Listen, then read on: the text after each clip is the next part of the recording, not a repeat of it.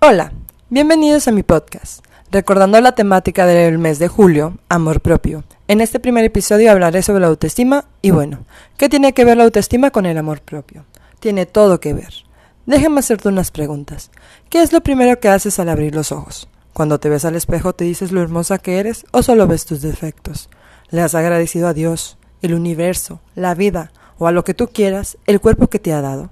La vida que tienes, las habilidades y los conocimientos que has adquirido o solo ves lo que no has logrado obtener. De seguro te preguntarás, ¿por qué es importante hablar sobre la autoestima?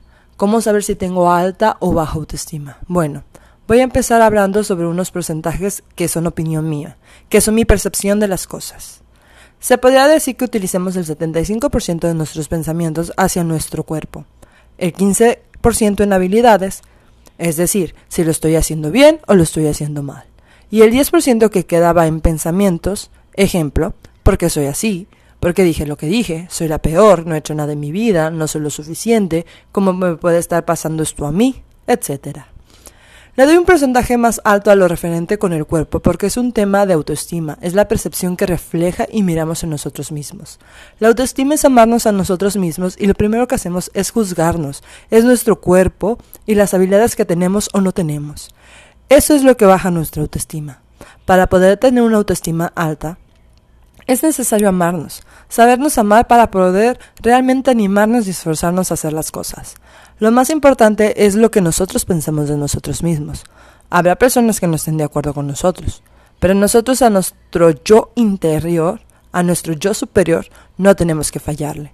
A lo mejor en estos momentos te estarás preguntando, ¿de qué sirve tener una buena autoestima o una autoestima alta? Bueno, pues nos sirve para sentirnos mejor con nosotros mismos, para tener una mejor relación con nosotros mismos y por ende con las demás personas. La autoestima es lo que eres, es lo que te define, es quién eres, las habilidades que tienes hoy y cómo te defines como mujer o cómo te defines como hombre.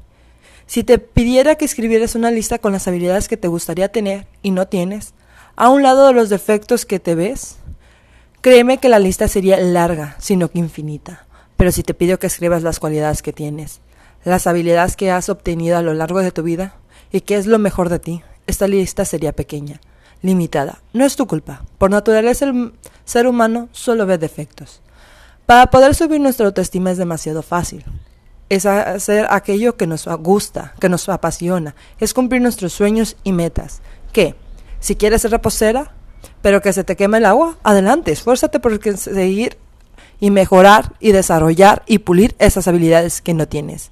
El ser humano, las personas no nacimos caminando y sin embargo a lo largo de nuestra vida fuimos aprendiendo, incluso ya de grandes seguimos aprendiendo.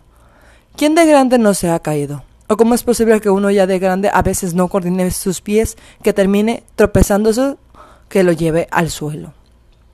Así que yo te invito a realizar todas aquellas cosas que quieres aprender, que aprendas habilidades que te fallan o que las pulas si ya las tienes. Dicen que la vida es a base de marca y error, pero yo digo que la vida solo se trata de esfuerzo, dedicación y miedo. Miedo porque ese, ese miedo el que nos dice no puedes y nos esforzamos para demostrarle lo equivocado que estás. Así que, por hoy, esto es todo.